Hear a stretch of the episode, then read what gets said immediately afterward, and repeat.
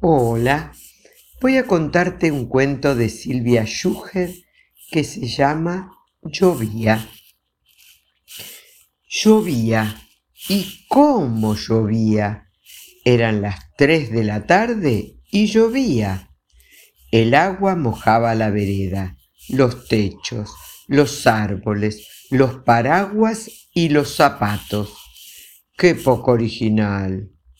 Eran las cuatro de la tarde y llovía. Los chicos hacían dibujos en los vidrios empañados. Los borraban y volvían a empañar.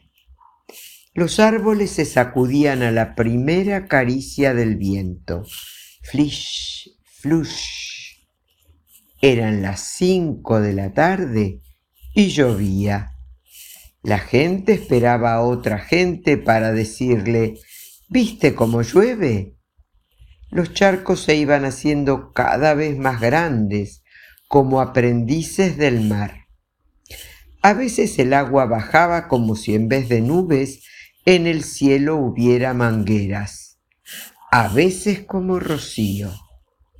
La noche empezaba a preguntarse si también se iba a mojar.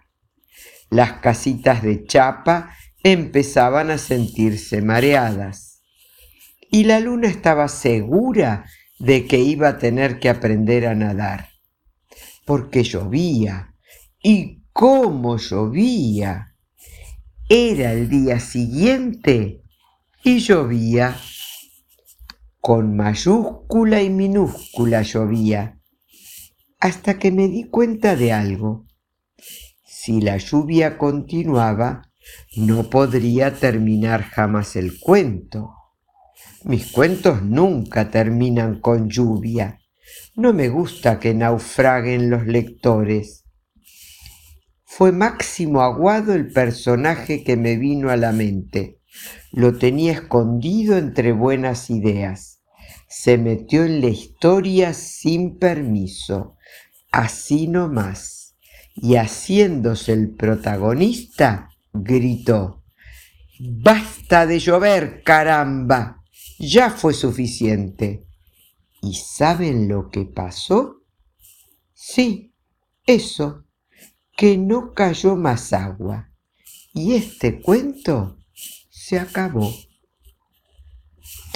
Espero que hayas disfrutado de este cortito pero lindísimo cuento.